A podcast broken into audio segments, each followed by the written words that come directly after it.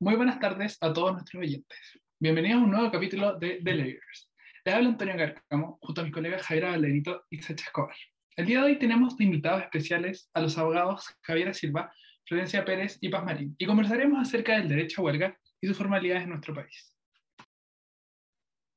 A modo de introducción, vamos a saber qué es la huelga. Según la RAE, la huelga es la interrupción colectiva de la actividad laboral por parte de los trabajadores con el fin de evitar reivindicar ciertas condiciones o manifestar una potestad. Eh, debemos saber que existen diferentes tipos de huelgas, tales como la de los brazos caídos, la cual consiste en que los trabajadores se mantienen inactivos y negándose a trabajar, la huelga japonesa, la cual consiste en trabajar el doble para que la empresa tenga dificultades con la producción excedente, la huelga de celo, que consiste en que los trabajadores trabajan lentamente en sus deberes habituales y por ello hay una disminución grande del rendimiento que afecta en el funcionamiento de la empresa. También tenemos la huelga revolucionaria, que tiene como motivación el desorden político, el cual se basa en la indolencia económica y social. Tenemos la huelga extralaboral, el cual procede de las cuales de la relación laboral, aunque son ilegales, excepto cuando los trabajadores revelen ante los tribunales que perjudican los intereses profesionales. Y finalmente tenemos la solidaridad, en donde los trabajadores actúan en apoyo de otros trabajadores que están en conflicto, protegiendo un interés foráneo en su relación contractual. Debemos saber que según el Código del Trabajo, en su artículo 345, a modo de resumen, la huelga es un derecho que ser ejercido por todos los trabajadores colectivamente, en donde se prohíbe el reemplazo de los trabajadores cuando estén en huelga y que además no afectará las libertades de trabajo de las personas que no participen en ella. Eh, debemos saber que para formar una huelga existe una ley, que es la ley 20.940, que tiene unos pasos determinados para poder formar una huelga, los cuales son, eh, el primer paso sería la convocatoria a votación, hay que ejercerla por lo menos con cinco días de anticipación a la fecha que deba votarse la huelga. En segundo, tenemos la votación de la huelga, que si llegase a existir un instrumento, un instrumento colectivo vigente, debe votarse al menos dentro de los últimos cinco días, y de no existir, debe ser votada dentro de los 41 a 45 días desde la presentación del proyecto. En tercer paso, tenemos la mediación obligatoria, que dentro de los cuatro días votada la huelga, cualquiera de las partes puede solicitar la mediación de la Dirección del Trabajo, que será obligatoria para ambas partes. Sin embargo, una vez que se pida, habrán cinco días de mediación, los cuales pueden extenderse por cinco más si el sindicato y el empleador están de acuerdo. Y finalmente, en el cuarto paso, tenemos la huelga efectiva, que si no existe el acuerdo en el instrumento colectivo, el sindicato debe hacer efectiva la huelga. El momento para efectuarla depende de si existe o no una solicitud de mediación obligatoria. De existir, la huelga debe hacerse efectiva en el día 5 de esta haber sido votada. Y si no existe la solicitud, la huelga debe hacerse efectiva desde el día siguiente del término de la mediación. Después de lo que nos comentó Javiera, y bueno, a sabiendas de lo que es la huelga, me parece sumamente importante entregar eh, algunos datos de cómo se ha desarrollado esto en los últimos años dentro de Chile al final con el propósito básicamente de contextualizar este derecho individual dentro del marco nacional. Eh, me parece muy interesante dentro de esto eh, señalar el informe Huelgas Laborales en Chile que se desarrolló el año 2019. E, este informe señala que estos movimientos desde el año 2000 hasta el 2005 tuvieron una constante baja. De ahí en adelante vinieron con un aumento constante teniendo un pic eh, muy grande en el año 2016. Luego de esto vimos de nuevo una baja considerable. Sin embargo, esto no se sostuvo y como es de esperarse, eh, el índice subió extremadamente el año 2019 con el estallido social que vivimos en Chile. Pero cabe destacar que, y es un dato que me pareció bastante curioso, que la mayoría de estas huelgas son de carácter ilegal.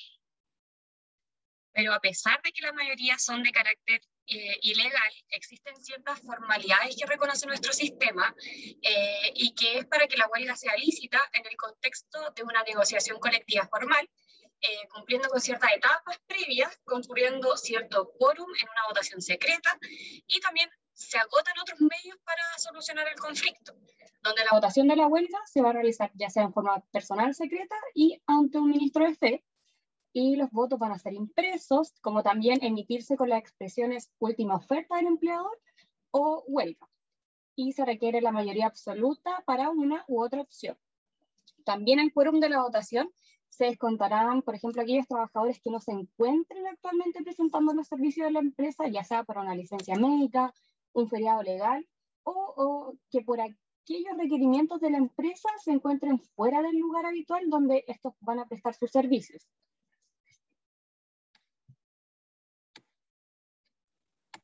Ahora eh, tenemos una pregunta hacia una de nuestras invitadas, Paz Marín. Eh, ¿Nos podrías comentar acerca de la perspectiva internacional respecto del derecho a huelga? Sí, mira, respecto al derecho internacional, nosotros contamos con la consagración de la libertad sindical y especialmente el derecho a huelga en los convenios 87 y 98 de la OIT. De hecho, esta organización consagra la libertad sindical como un principio básico que señala que el derecho a huelga es el corolario indisociable del derecho de sindicación, y esto está garantizado por el convenio 87.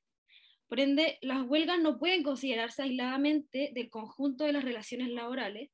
reafirmándose la idea de que la huelga constituye una de las tres partes esenciales del derecho colectivo del trabajo. Sin embargo, la OIT no cuenta con un convenio que regule sistemáticamente la huelga, como sí lo hace con la sindicación y la negociación colectiva. Pero al respecto, el convenio 87, en su artículo 3, que es fundamental para el derecho a huelga, ya que, pese a no señalarlo expresamente, sí deja entrever la especial protección que le otorga, al señalar que las organizaciones de trabajadores, empleadores,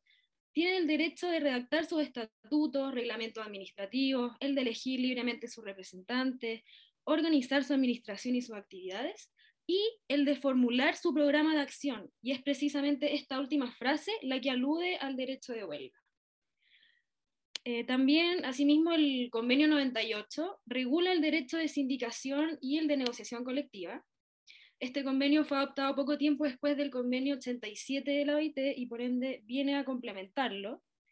pero tampoco consagra expresamente el derecho a huelga. Eh, no obstante eso, se remite indudablemente a este derecho, porque consagra una eficaz protección de lo que el convenio 87 denominaba el programa de acción, que es lo que leí anteriormente, vale decir, la huelga y las actividades sindicales diversas realizadas por los trabajadores, tanto dentro como fuera de los horarios de trabajo. Eso respecto del derecho internacional y en tanto la jurisprudencia chilena, la tendencia jurisprudencial hasta el año 2015 no considera las huelgas fuera del proceso de negociación colectiva y descarta su legitimidad. Pero con el caso Action Line con Utronic y Carmona, la Corte Suprema da un giro a su línea jurisprudencial asentada previamente respecto del reemplazo en huelga, esto, en pocas palabras, se trata de un caso de paralización dentro de la empresa de centro de atención telefónica. La empresa solicita el desafuero de los dirigentes Claudio Yutronic y Rodrigo Carmona. El tribunal accede, afirmando la idea de que los trabajadores se encuentran amparados para, para paralizar sus funciones únicamente por el derecho a la huelga en un proceso de negociación colectiva, desconociendo entonces la posibilidad de eh, irse a huelga en un proceso fuera de negociación colectiva. Recurren entonces de nulidad ante la Corte de Apelaciones, que revirtiendo lo resuelto en principio por el Tribunal de Primera Instancia, afirma que actualmente la doctrina sostiene con unanimidad que la huelga se trata de un derecho fundamental. Y continúa considerando una, una afirmación de mayor importancia, y es que la sola circunstancia de que la ley regule la huelga para un caso en la negociación colectiva arreglada no puede llevarnos a sostener que fuera de ello se encuentre prohibida, pues lo que el legislador ha omitido regular o definir no puede sostenerse que lo ha prohibido. Entonces se entiende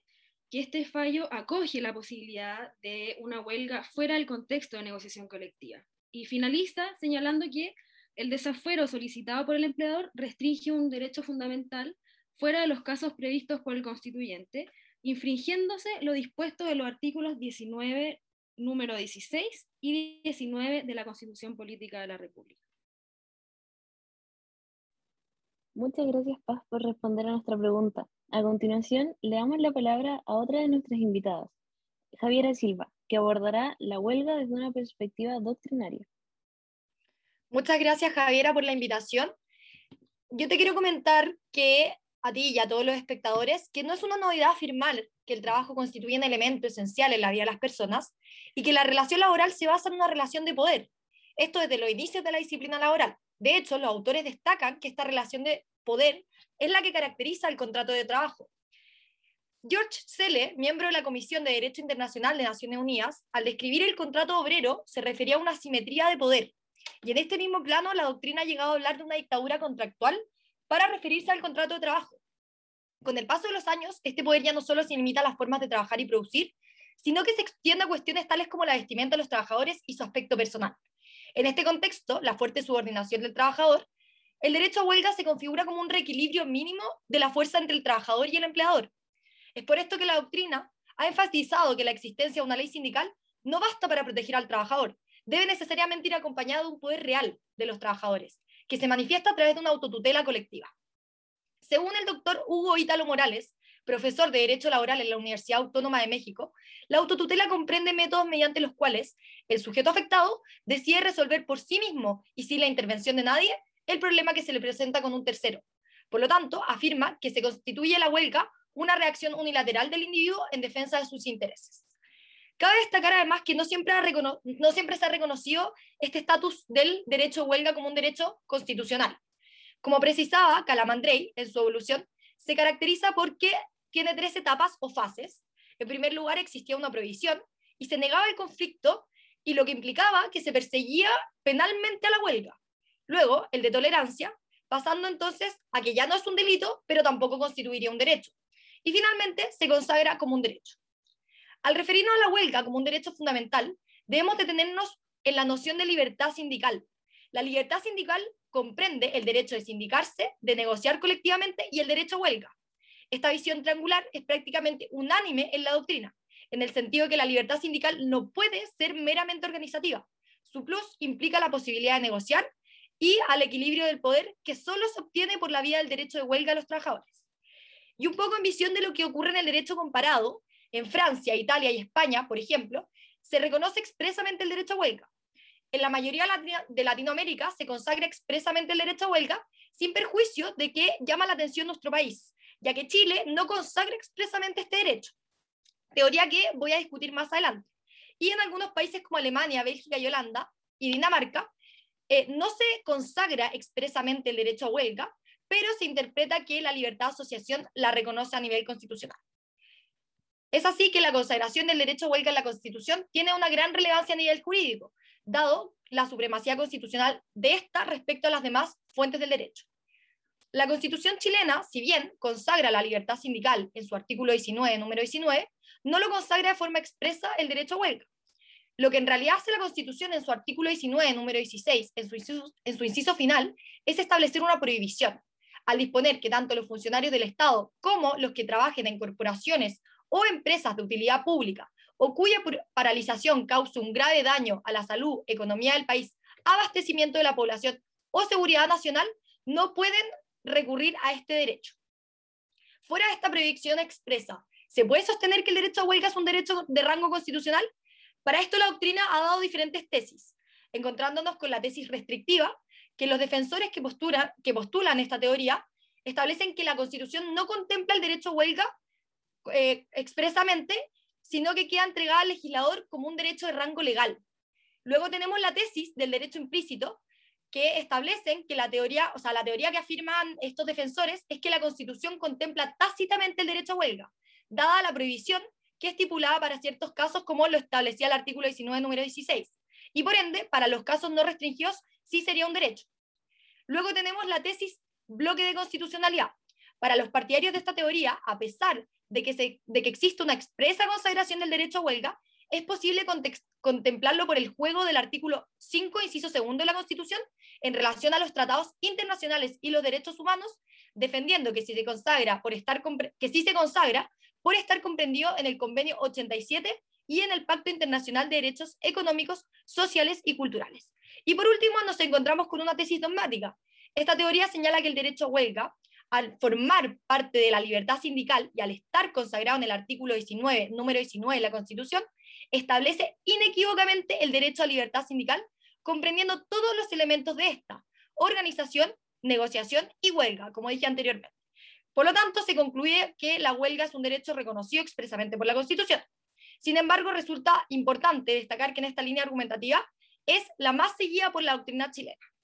Para concluir con este punto, creemos que la tesis del bloque de constitucionalidad y dogmática son las correctas, pero se debe integrar desde una perspectiva unitaria, dado que ambas se vinculan en relación a la interpretación del texto constitucional, sin perjuicio de que resulta más práctico para el derecho laboral construir como fundamento unitario sobre la tesis dogmática. Esto desde la perspectiva que para el derecho del trabajo la huelga es consustancial a la libertad sindical y por lo tanto, sea cual sea la fuente que la consagre, comprendería igualmente el derecho a huelga para los trabajadores.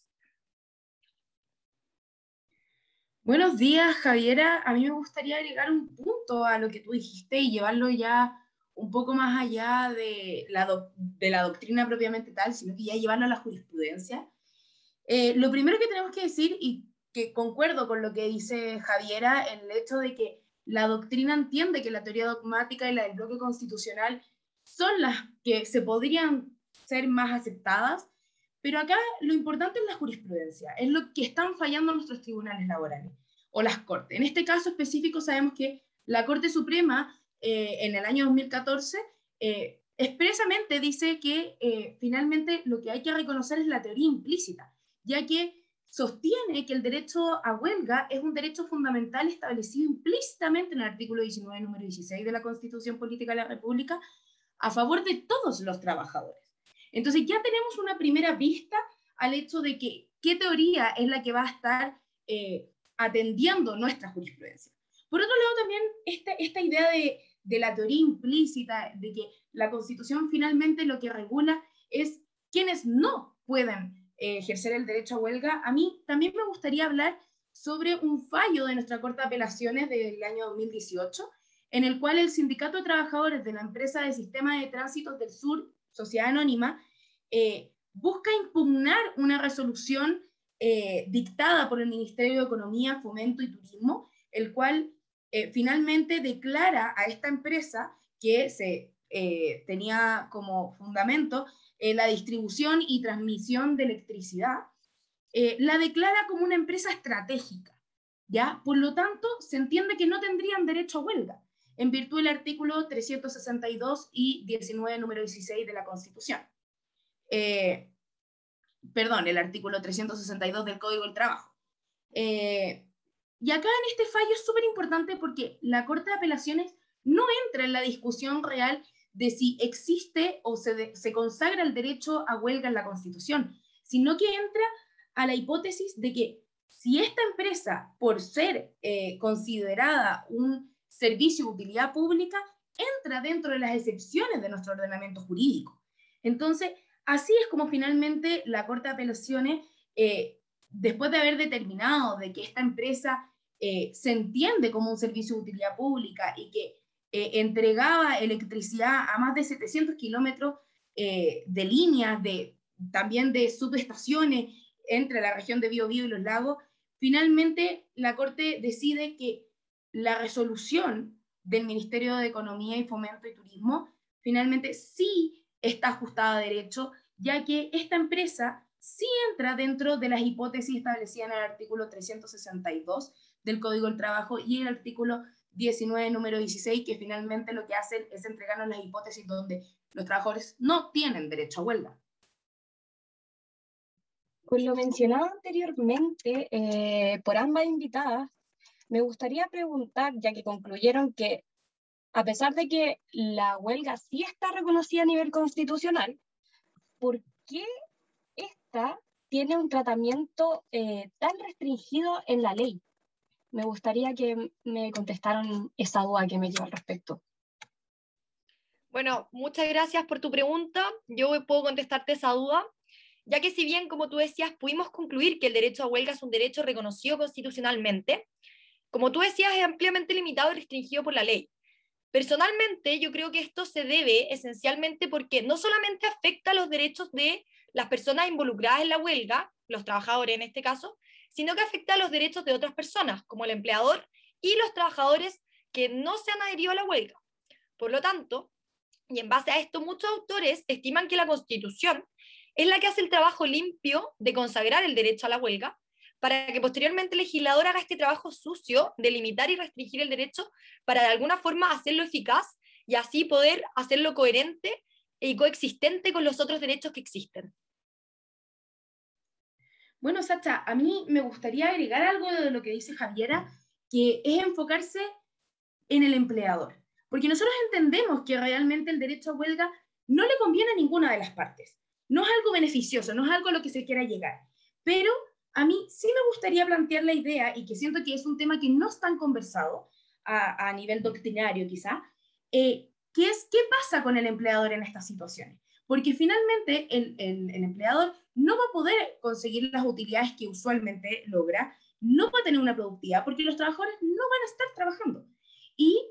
además, el artículo 345, inciso segundo del Código del Trabajo, le prohíbe poder eh, reemplazar a estos trabajadores, porque si no estaría incurriendo en una práctica desleal grave. Entonces,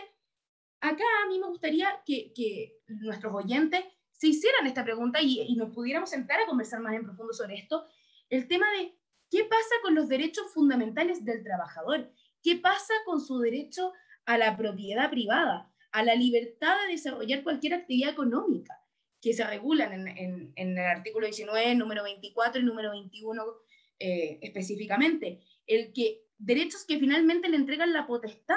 a este empleador de poder manejar su empresa, su negocio como él quiera. Entonces, yo creo que es súper interesante ver que hay veces que se puede ver coalicionados estos tipos de derechos. Bueno, con respecto a lo conversado, me gustaría enfatizar en que creo que la web es una herramienta sumamente útil. A mí personalmente me apasiona mucho saber que con unión y perseverancia los empleados pueden lograr grandes beneficios en el fondo. Sin perjuicio anterior, me parece muy importante hacer un énfasis en que no hay que olvidar que las relaciones laborales hay dos partes. Tomando un poco lo que mencionaron nuestras invitadas Javier y Florencia con respecto al empleador y a los trabajadores no adheridos, quiero señalar que muchas veces haciendo un simple eh, análisis de costo-beneficio, una huelga no siempre es lo más conveniente eh, inclusive muchas veces para la empresa el, eh, el, estar en el fondo detenido les provoca perjuicios eh, más perjuicios que simplemente brindar lo que los trabajadores requieren. Complementando un poco lo que mencionó Florencia, y para visibilizar un poco este problema, me gustaría comentar un ejemplo con datos que entregó Codelco. Bueno, Codelco es una empresa que produce el 9% de la oferta mundial de cobre y señalaron que un paro total de sus minas por un solo día podría costarles 41 millones de dólares claramente estos datos suenan abrumantes, pero hay que tener en consideración también la gran cantidad de plata que se mueve en la minería. Fuera de esto, lo que, quiero, eh, lo que quiero demostrar son los grandes perjuicios que puede traer aparejada una huelga en virtud de que afectan directamente a la productividad. Por consiguiente, también afectan al empleador directamente. Y con respecto a los terceros no adheridos a la huelga, me gustaría mencionar que estos trabajadores tienen absoluto derecho a trabajar como mencionaron anteriormente nuestras invitadas, el derecho a huelga que están ejerciendo los otros trabajadores a esta no puede, bajo ningún respecto, perjudicar al resto de los trabajadores. Bajo esta misma premisa, el artículo 345 del Código de Trabajo nos señala que los trabajadores que no participan en la huelga deben ejercer libremente su derecho a trabajar. Por lo tanto, podrán seguir ejerciendo las funciones que habitualmente desarrollan, aun cuando éstas coincidan con labores de los trabajadores huelguistas sin perjuicio de que el Código de Trabajo señale que no se puede reemplazar los trabajadores en huelga, sí se pueden hacer modificaciones en los turnos, cosa de que los trabajadores que no están en huelga puedan trabajar y esto está absolutamente respaldado por el artículo 403, letra D del Código del Trabajo. En conclusión, los trabajadores que no están en huelga pueden seguir haciendo las funciones que, que ejecutaban habitualmente antes de la huelga. Y en ningún caso se podrán modificar los labores de los trabajadores que no están en huelga para evitar eh, los efectos de esta misma. Bueno, y a modo de conclusión y para dar por finalizado este podcast, eh, me gustaría hablar sobre algunos puntos importantes que tratamos a raíz de, eh, de la jurisprudencia, la doctrina, algunos beneficios que trae consigo este tipo de negociación colectiva Entonces, eh, dentro de los temas que se mencionaron, encontramos tanto derecho nacional como derecho internacional, en donde realizamos una comparación de cómo funciona la huelga en otros países y se hizo un análisis con respecto a las sentencias dictadas por distintos tribunales, como también el punto de, eh, de vista de diversas doctrinas que explican desde su interpretación lo que para ellos es la huelga y el cómo se solucionan los distintos vacíos que como país tenemos en este tema, ya que la legislación es restrictiva y el tratamiento a nivel constitucional se discute en distintas tesis y por distintos eh, autores o de distintas doctrinas, donde se plantean quizás las tesis dogmáticas, la tesis eh, del bloque de constitucionalidad, en eh, donde, por ejemplo, esta última tesis, aunque no existe una expresa consagración de la huelga, esta sí se contempla, por ejemplo, por el artículo quinto, inciso segundo de la Constitución, en relación a los tratados internacionales. Como se mencionó, en la mayoría de los países europeos consagran a nivel constitucional el derecho a huelga, como también otros no. De esta forma podemos darnos cuenta que el tratamiento de este derecho en distintos lugares y quizás también comparar el nivel de importancia que se otorga en los países, agregando a esto los beneficios que trae consigo, como por ejemplo lograr un mayor equilibrio entre el poder de trabajadores y la empresa, pero a pesar de que hay quienes consideran que hay beneficios, otros que consideran que no son tan beneficiosos para ambas partes. Y para concluir, la tendencia jurisprudencial hasta el 2015 no consideraba la huelga dentro de la negociación colectiva, pero luego eh, el tribunal accedió a, que se paralizaran las funciones de una empresa en particular y que este proceso fuera, eh, se realizara fuera de la negociación colectiva y actualmente se reconoce con una unanimidad que el derecho a huelga pertenece a uno de los derechos fundamentales. Y bueno, ya para cerrar el capítulo de hoy, no queda más que agradecer la presencia de las invitadas de hoy y también agradecemos a nuestros oyentes semanalmente y los esperamos en un nuevo capítulo de The Lawyers. Muchas gracias.